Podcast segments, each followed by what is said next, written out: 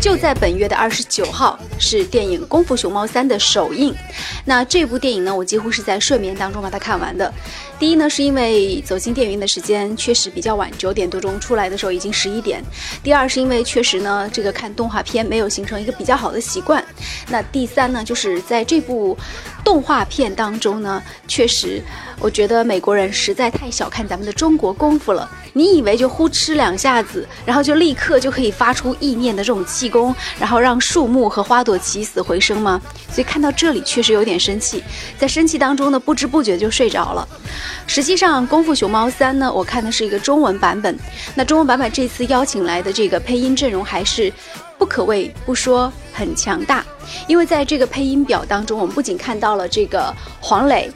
演的是《功夫熊猫三》这个角色当中的熊猫这个主角儿，另外他的父亲呢是由成龙来配音的，女朋友呢是由杨幂配音的。那另外呢，我们还看到了这个黄磊的女儿黄多多在里面也有打酱油，还有呢一些大腕儿。而让我印象最最深刻、最最提神的，倒是这个王志文先生这一次的亲情献声哈，那他的声音呢确实有提神的效果。如果整个这样惯着看下来，确实让人印象不是很深刻。尤其这次让我惊艳的是白百合同学，他从头到尾我都没有听出来是白百合同学，直到最后出现演员字幕表才说哦，原来那个老虎是白百合配音的。这是说到我个人觉得比较亮点的地方，就是王志文先生的配音还是比较到位的，黄磊的表演呢也算是完成的。但是秘密小姐呢，她的那个声音跟其他的这个专业配音演员相比较起来，差了很大一截。下面再来说一下我个人觉得最槽点的地方，就是《功夫熊猫》当中，《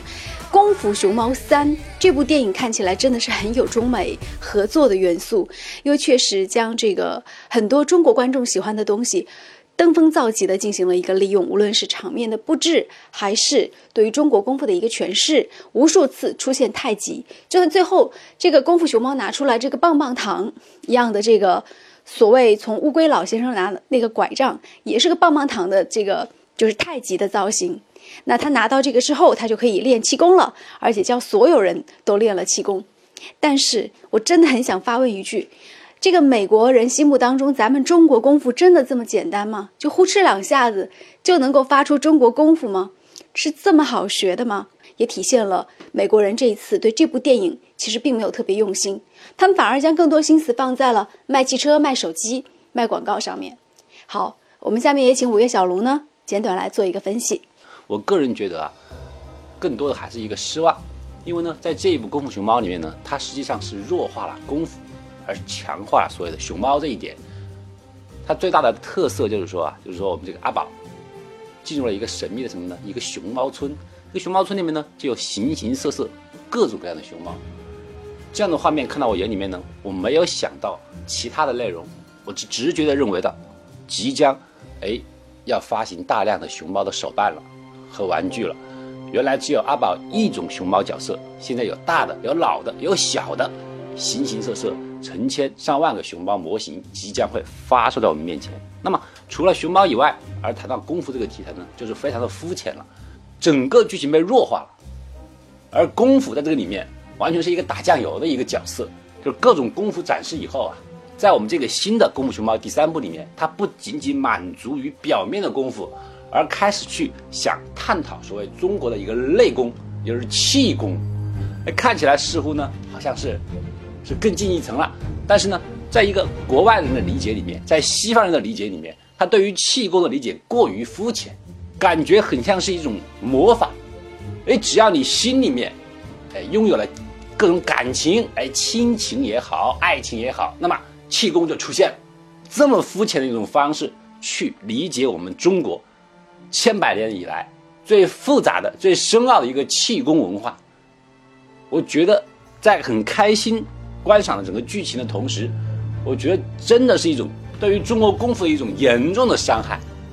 但是呢，我们说反过来的话呢，好莱坞的特点和优点呢，仍然是非常摘人眼球的。就是呢，它整个故事节奏的一个把握，就是让人家觉得非常开心，看起来很喜悦。大人和孩子呢，很容易接受那些剧情。而且呢，关于中国文化那种漂亮的画面呐，那种画面感做得非常精致。所以说在这个里面呢，我真的认为啊，如果采用这种西方的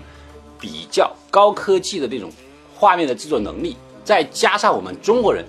真正能够对功夫有所理解的一个编剧，两者能够合二为一的话，这样才是真正最完美的，而不至于出现今天如此尴尬的一个局面。就是类似于像南怀瑾等等这些国学大师啊，这种比较深刻一种理解的话，你不能够把整个格调进行拔高的话，那么《功夫熊猫》这个系列，我觉得将无以为继。你不能说每一步就是莫名其妙的来了一个坏人，然后我们就把他打倒。今天我们就用花拳绣腿，明天我们就开始用气功，而气功呢是眨眼间就能够学会的。那么，请问你下一步再用什么功夫呢？太缺乏一个厉害的编剧了，这和《魔戒》系列三部曲的这种编剧的这种概念性，完全就不是一个编剧的档次哈。好，我们就说到这里吧，就到这里，拜拜。